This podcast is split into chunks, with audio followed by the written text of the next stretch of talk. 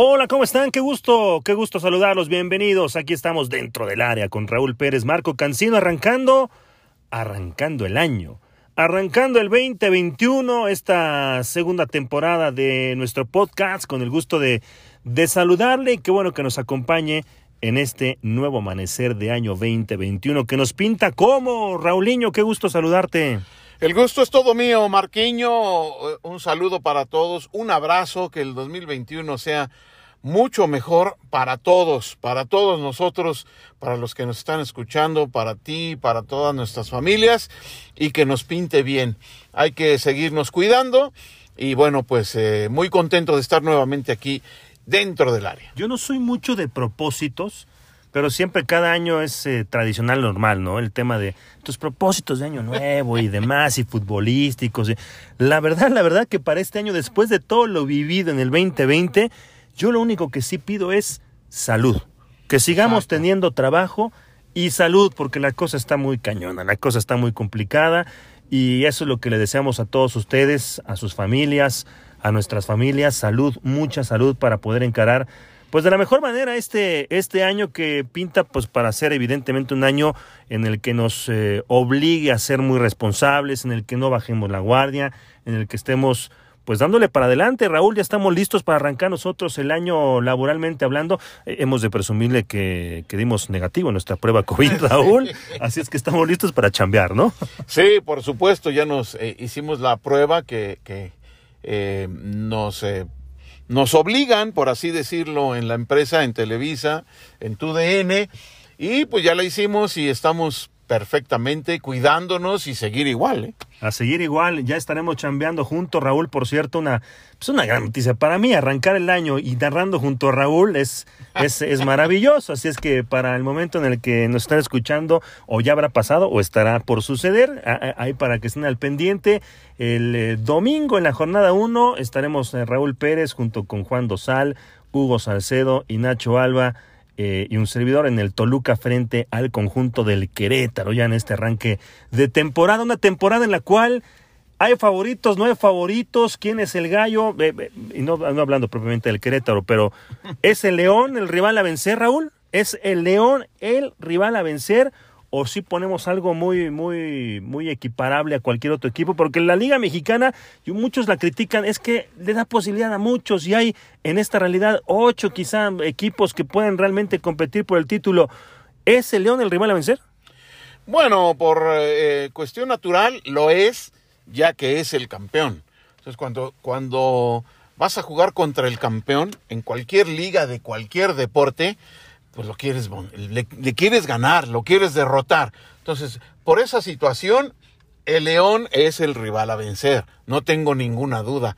Pero de que sea el gran favorito o el único gran favorito para el título, pues no. Y eso es lo que hace buena esta liga. Aunque eh, poco a poco vamos eh, separando equipos que son muy pocos los que pelean realmente por el título de los demás, eh, eh, eso es algo que me está preocupando a mí, porque lo que tenía esta liga mexicana era que es muy pareja, que cualquiera le gana a cualquiera, que, que los resultados son muy sorpresivos y también cualquiera podía campeonar. A últimas fechas eso va cambiando y hay, en este momento hay tres equipos que son los favoritos para mí, que son el León, por supuesto, por ser campeón, porque no hubo grandes refuerzos, pero sí hubo pocos, pero bien, bien escogidos y el Tigres y por supuesto que Rayados del Monterrey por el técnico que llegó.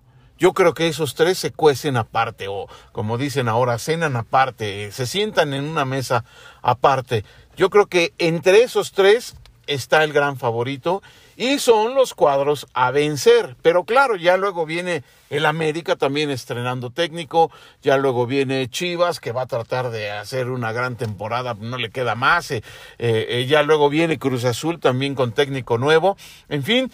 Y luego ya vienen los demás, ¿no? Me parece que, que poco a poco también se va abriendo esa brecha entre equipos de altísimo nivel contra los demás Y, no creo que sea tan bueno para la Liga Mexicana, que tenía esa, esa característica especial de que cualquiera podía ganar, cualquiera puede ser campeón. Ahora no es así, aunque califiquen 12 a la postemporada. Yo creo que hay tres que son los grandes favoritos, Marquín. Tres que son los grandes favoritos y que coincidentemente, sobre todo en el caso de dos, los regios, pues estamos hablando de estructuras económicas muy importantes, ¿no? De dos equipos que que en, en, un año tan convulso como lo es este, el 2020 y ahora entrando para el 2021 en tema de pandemia, de economía, de lo complicado que ha sido el tema de taquilla, los estadios cerrados, patrocinio, renegociación de contratos televisivos, etcétera, etcétera, etcétera, pues resulta que los que siguen soltando la lana, más, menos o como sea, pero sobre todo más, pues siguen siendo los regios, ¿no? Y, y el caso de Rayados de Monterrey es el de llamar la atención porque la plantilla digamos que sigue siendo la misma, Raúl. Es la misma plantilla que fracasó, así podemos decirlo, fracasó en el 2020 por la expectativa tan alta que se había creado de un equipo que logró campeonar con el turco Mohamed y que en el torneo trunco del Guardianes, eh, el primero de, la temporada, perdón, el, el, torneo que no, que no terminó, pues estaba estaba dando puras penas, o sea, no, no, no, no era. Ni siquiera había ganado. Ni siquiera había ganado. Y después, eh, eh, con esta estructura tan eh, económicamente hablando tan importante, pues tampoco podemos decir que llevó a buenas cuentas y por eso se fue el turco Mohamed en este último campeonato. Con solo el vasco Javier Aguirre suficiente para poder ponerlo como el gran candidato, me llama la atención. Entiendo, ¿eh? Creo que la expectativa es muy alta, eh, por lo que representa uno de los mejores, si no es que el mejor técnico eh, mexicano en la historia. Es debatible, por supuesto, porque pues eh, hay otros que han ganado mucho más. El mismo Tuca Ferretti ha ganado mucho más de lo que ha ganado el Vasco Javier Aguirre, pero el Vasco tiene, tiene un nombre, ¿no? Y se hizo de un nombre con selección y en, y en los últimos tiempos, por supuesto, en estos 20 años que estuvo en Europa, pero le costará, le pesará la idea futbolística del Vasco Javier Aguirre empata con lo que tiene este plantel de Rayados de Monterrey, lo quiero ver. Yo tengo dudas. No es que no lo quiera poner como candidato, Raúl, pero le tengo dudas. Yo no veo un proyecto tan similar o tan estable como el de Tigres al de Rayados. O sea, no es que me guste lo del Tuca Ferretti, yo he sido de los que ha criticado eh, esas formas, esos estilos, pero al final es un equipo que ha ganado. Y, eso, eso no lo podemos dejar de lado y es un equipo, el equipo de la década y que arranca una nueva, vamos a ver cómo la puede arrancar, pero sobre todo porque Tigres mantiene esa base del técnico, mantiene la plantilla y la, y la refuerza con una pieza muy importante como lo es la de Carlos González. El paraguayo me parece que sí le da un brinco y un salto importante a esa posición de socio, de compañero que Guiñac perdió en los últimos tiempos cuando se fue Edu Vargas, pero desde antes porque pues no era ni Edu Vargas, no era ni Leo Fernández, no era ni alguno de los Quiñones, eh, o sea, como que faltaba el socio que creo que puede ser Charlie González porque es un muy buen futbolista el paraguayo que va a perder evidentemente Pumas una pieza determinante que lo llevó a otro nivel. Por eso para mí yo es el rival a vencer, para mí sí es León, porque León es el que tiene esa estabilidad desde el banquillo, porque económicamente no tuvo problemas, porque aunque pierde a, a, Pedro Aquín, un volante de recuperación muy importante, tampoco Nacho Ambriz se convirtió en un técnico que necesitara más eh, de ese tipo de jugadores para solventar el aparato futbolístico. Si me dice se va el Chapo, si me dice se va Fernando Navarro, ah, ah, ah, otra cosa, pero, pero no es por hacer menos Aquino, si le hace falta la América pero creo que sí es una pieza que puede ser sustituible con lo que tiene. Tanto que no era un titular indiscutible. Cuando llegó a fallar por expulsiones o por lesiones, José Iván Rodríguez lo hizo muy bien. Perfectamente. Y creo que es el, que va a ser el titular. Exactamente. Por eso para mí sí es el candidato indiscutible. Y te digo por qué también lo de América y lo de Cruz Azul no los pongo como candidatos, aunque sí, por supuesto que hay que, no podemos dejarlos de lado, ¿no? Pues son los equipos eh, grandes del fútbol mexicano, incluso hasta Pumas, que lo pongo un escalón abajo y ahora explicaré, porque no sé qué va a pasar con los dos. O sea, nadie sabe. América, ¿de verdad el piojo Miguel Herrera era el problema del América? No, no, no, no creo que sea el problema, pero, pero aquí, aquí es donde yo puedo, este, eh, hacer más sólido mi comentario. O sea, ¿por qué digo que Monterrey? Porque con el América entra un entrenador, Solari, que para mí sí tiene las credenciales para dirigir al América, sin duda. Mucha gente lo criticó o lo cuestionó. Yo creo que sí las tiene, pero pues vamos a ver cómo responde, ¿no? Y lo de Cruz Azul con Juan Reynoso, que pues, ni siquiera era la primera opción, querían a Hugo Sánchez y ya vimos lo que pasó. Y, y, bueno, este, están las dudas, cómo van a responder los técnicos, cómo los jugadores les van a responder a los técnicos. Pero el caso de Javier Aguirre es muy específico, muy especial. No hay un solo, una sola persona en el medio futbolístico mexicano, sea futbolista, utilero, directivo, comentarista, aficionado, no hay uno solo que no respete a Javier Aguirre, que no entienda lo que fue a hacer a Europa Javier Aguirre. Entonces, Javier Aguirre, aparte de que trae las ideas frescas del continente europeo en lo futbolístico, en lo estratégico, aparte de eso, Javier Aguirre hace rendir a los jugadores al máximo. El que no rinde con él simplemente no juega. Simplemente ni siquiera lo voltean a ver. O sea, con Javier hay que rendir.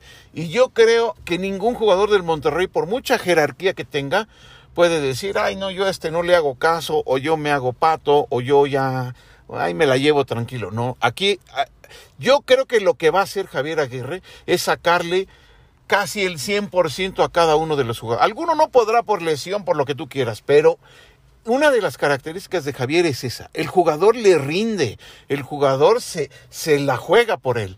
eso, acuerdo, eso es muy especial. Y, y un plantel como Monterrey, que el futbolista te dé parejo, casi su 100%, va a ser un plantel muy, pero muy competitivo. ¿Tiene presión el Vasco Javier Aguirre con Monterrey o no? Sí, claro. Ah, ok. Todo mundo la tiene, eh, pero, en el caso de Javier, más, porque llega como la gran figura, la gran figura del, de, los entrenadores. A eso va mi siguiente cuestionamiento, mi siguiente eh, pregunta, Raúl. Si tiene presión el Vasco Javier Aguirre ¿Cuándo ha vivido con presión el Vasco Javier Aguirre como técnico en los últimos tiempos? La verdad, la verdad. Pues el último que dirigió. ¿Sí tenía presión? Pues claro que tenía presión para salvarlos de, del No tenía presión, no pasó nada. Eh, él, no tenía presión, le quitaron a, a Enesir y le quitaron a Braywell. De acuerdo. Y estaba jugando, la verdad, como podía y con lo eh, que estoy tenía. de acuerdo. No, eh, o sea, no pasa, se sabía que iba a descender y no pasaba nada. Es más, su, su, su crédito como técnico tan es así que no, se, ve afectado. No se ve afectado. estoy de acuerdo, no ha tenido presión el Vasco Javier Aguirre como técnico. la última presión la tuvo con selección mexicana. Te entiendo perfecto, pero alguien como él, aunque aunque los medios, el aficionado, los directivos, con lo que hicieron, le quitaron toda la presión, alguien como él se presiona se presiona solo, ya de suyo, ya nada más por tener el compromiso. Él hizo todo lo posible por sal estuvo cerca de salvar al equipo. Los jugadores tú los veías cómo se entregaban. pero, pero aún así descendió y querían que se quedara. O sea, imagínate. Ah, que se El Vasco dijo, no, no, yo ya no, gracias, se da lujo. O sea, yo creo que ese tipo de presión como la que va a vivir el Vasco Javier Aguirre no la vivía a nivel de club. como el Atlético de Madrid no hay presión. Por eso, no la vivía a nivel de club como lo vivió con el Atlético de Madrid. no estoy haciendo menos la carrera del Vasco, a mí me parece que es fantástico y es fabuloso y es una gran contratación. Por supuesto que es la contratación bomba, ¿no? Desde el fútbol mexicano eh, en términos globales. Yo solamente quiero ver a un tipo que maneja fabulosamente a la prensa, al medio, el entorno, la vivió y al futbolista y demás. Vamos a ver cómo lo puede vivir en una plaza que no es tan sencilla como la regia, que no es tan sencillo en el que solamente le van a exigir sí o sí. Pero no auguras un fracaso. Es que si no es campeón es fracaso. ¿Así nada más? Sí, oye, es el técnico más mejor pagado en la historia del fútbol mexicano. Si al técnico mejor pagado en la historia del fútbol mexicano, con esta plantilla que es la más cara del fútbol mexicano, no le exiges el título. Ah, no, por supuesto que se lo van a exigir. No, no, no, pero no lo gana, es fracaso. Sí, pero a ver, eh, eh, estoy de acuerdo. Por ejemplo, lo de Cruz Azul, pues si no gana el título siempre va a ser fracaso, ¿no? Porque es lo que están, lo que están buscando. Pero vamos, en, el caso de, de, Rayados y del fútbol en general, pues tú puedes tener un, una gran temporada, y, en el último partido te lo ganaron porque el fútbol es así o porque ya lo analizaremos muchas cosas en, su momento pero pero por eso también es es un poquito abstracto exigir, tienes que ganar el título, ¿no? Y, y, y- y si llego a la final y lo es que pierdo no se lo estoy por- exigiendo al Querétaro, Raúl. No, de acuerdo. Es más, no se lo estoy exigiendo, y perdón, ¿eh? No se lo estoy exigiendo al Toluca. No, no, no tiene con No, no, porque, ah, dijiste, verdad. no tiene con La qué. verdad. Rayados sí tiene con qué. Sí tiene con tenía qué. plantel, tenía Sí técnico con y qué. todavía creo que le reforzaron al tec en, la, en la plaza del técnico, le trajeron, por lo menos pienso, a lo mejor que ve disponible mediáticamente, eh, futbolísticamente, o sea, repatriaron al que nunca quería regresar, lo lograron repatriar a punta de billetazos, Ah, a punta de como sea. Bueno, pues pero es. lo lograron repatriarlo, pues, le, le están exigiendo, le tienen que exigir, por eso, por eso yo lo quiero ver y, y esa, esa parte me, me genera no, cierta duda de qué podemos ver de Rayados, vamos a ir viendo conforme pasen las jornadas a ver a qué juega este equipo de Rayados de Monterrey, Ajá. pero sí lo veo diferente al proyecto, más sólido, más estable del Tuca Ferretti con Bueno, Tigres, porque ahí no hubo cambio. porque no hubo cambio, es una realidad. Y, y sí hubo un refuerzo. Un gran verdadero refuerzo. refuerzo. Un gran Un refuerzo. verdadero refuerzo. Pero bueno, cuando yo decía al principio, los favoritos son León, Tigres y Monterrey, pues sí, a esos tres se les va a exigir el campeonato. A los tres, los tres van a tener la misma presión. ¿Tú crees que a León ya porque ganó este ya, ya, ah, no, pues si no gana no importa? No, le van a exigir también. Sí, pero, Y- es- pero yo creo que es menor la, incluso la exigencia que le vamos a dar al paso del tiempo de la Pues que le vamos a dar al Es que a- todo eso es Vasco, ¿eh? relativo, todo siempre es relativo, depende del club, depende de las circunstancias, depende Y de las los economías también. de las economías, depende de muchas cosas. Por eso con el tema de América y de Cruz Azul, no sé qué digan y qué piensen ustedes que nos escuchan, tienen esa presión histórica, esa presión normal, natural, de ser el grande, Ajá. pero creo que Cruz Azul es mucho más equipo en cuanto a, plantel del que tiene América.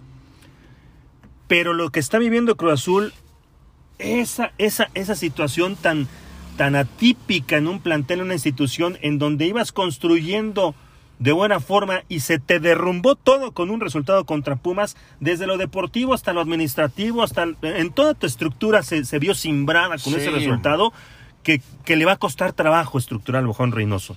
Le va a costar porque eh, el, el futbolista queda tocado, el, el aficionado está afectado, la, la institución misma está simbrada, el, el, eh, públicamente ya más allá de si estuvo bien o no estuvo bien lo de Hugo y demás, si era o no era, para mí no era el ideal, pero bueno, qué bueno que no llegó. Eh, eh, sí, la verdad, la verdad, porque un técnico que tiene ocho años sin dirigir, este, Yo no pienso eso, pero bueno. ya si quieren nos peleamos de eso, no hay problema, después pero nos peleamos después de nos peleamos de eso, pero pero con todo eso que está viviendo Cruz Azul, ahora hazlo competir. Hazlo Sí, ganar. sí, sí, no va a ser o sea, fácil. haz- saca todo eso, hazlo a un lado y hazlo competir, hazlo ganar para Juan Reynoso. Está cañón, ¿eh? En el caso de Juan Reynoso, pues sí, está cañón, pero también él tiene una ventaja. Él tiene la ventaja de que es el primer equipo grande que dirige y que eh, lo que hizo en Perú, por ejemplo, fue con equipos de no mucho renombre en Perú. Fue campeón. Lo que eh, vino a hacer con el Puebla, con ese plantel, eh, con un plantel limitado, siempre lo decimos con respeto para los futbolistas, no es que sean maletas, sino que pues, hay, mejores unos que otros. Pero lo que hizo fue muy bueno y el Puebla siempre supo a qué jugaba y siempre fue competitivo. Bueno, pues con Cruz Azul no va, no va a bastar con ser competitivo, pero ahora vamos a ver si no se encarta con, con jugadores de gran nivel como tiene Cruz Azul. Y es una gran prueba para él, un gran reto para Juan Reynoso que ojalá aproveche, porque si, si, si hace jugar bien a Cruz Azul y si gana el título, pelea por el título, sus bonos van a subir. Pero bueno, ya veremos qué es lo que pasa. No lo hago favorito por todo lo que has mencionado, en eso estoy de acuerdo totalmente.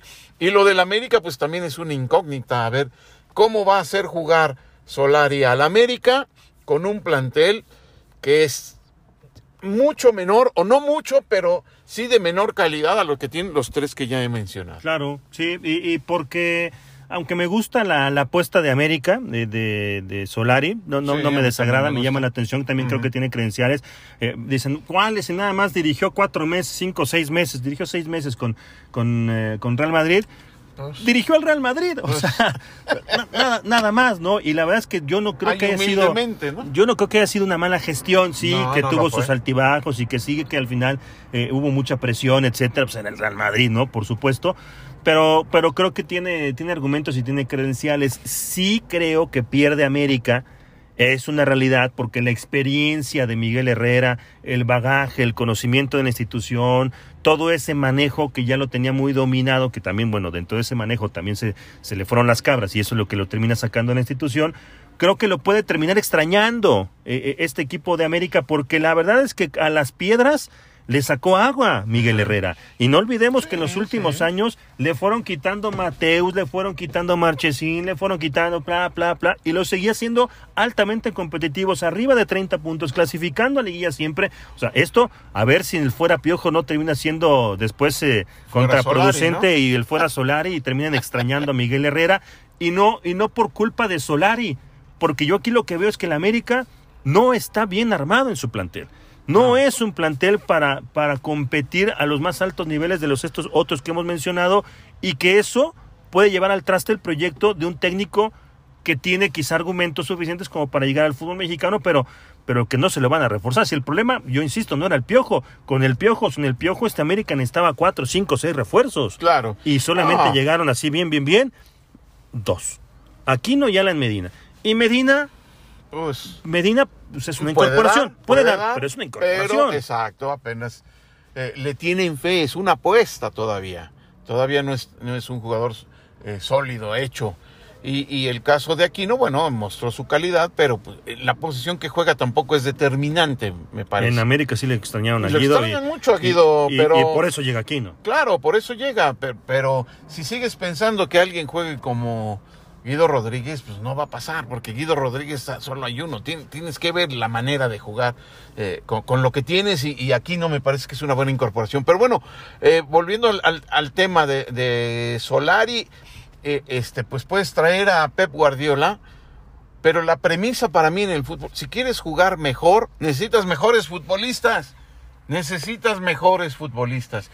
Y el América necesita reforzarse. Si quiere pelear el título. Pero ya va a empezar el torneo. Y si trae refuerzos y en lo que se acomodan, va a perder mucho tiempo. Yo creo que se quedaron medio adormilados por tanto eh, lío con el cambio de técnico. Y si ahora traen los refuerzos, pues en lo que se acomodan, este, van a perder tiempo, me parece a mí. Y para no quedarnos adormilados y ya cerrando también este podcast, mi querido Raúl, dos, dos equipos que te voy a mencionar y que me llama la atención que tras más de 20 minutos de episodio No hemos. no hemos hablado de ellos. Uno, estamos menospreciando a los Pumas finalistas del fútbol mexicano de Lilini. Y dos, ¿qué onda con el Toluca? ¿No te genera nada el Toluca de Hernán Cristante? No, el Toluca va a mejorar, sin duda, de lo que venía haciendo, pero no es candidato al título, para nada. Este, viéndolo objetivamente, ¿qué más quisiera yo que fuera campeón? Y Pumas, Pumas, pues se desfuerza en vez de reforzarse y va a perder gas, me parece. Este, aunque todo el torneo pasado todos estuvimos, se va a caer, se va a caer y nunca se cayó. Este, creo que ahora sí se va a caer. No, no, no como para estar a la mitad de la tabla, va a calificar, me parece, va a pelear, pero no va a pelear el campeonato. Creo que Pumas tiene más crédito del que tenía el arranque del torneo anterior, del que sí dudábamos muchos y pensábamos que se iba a caer, pero no tiene todavía suficiente crédito, increíblemente, pero sí, como para pensar que sea candidato del fútbol mexicano.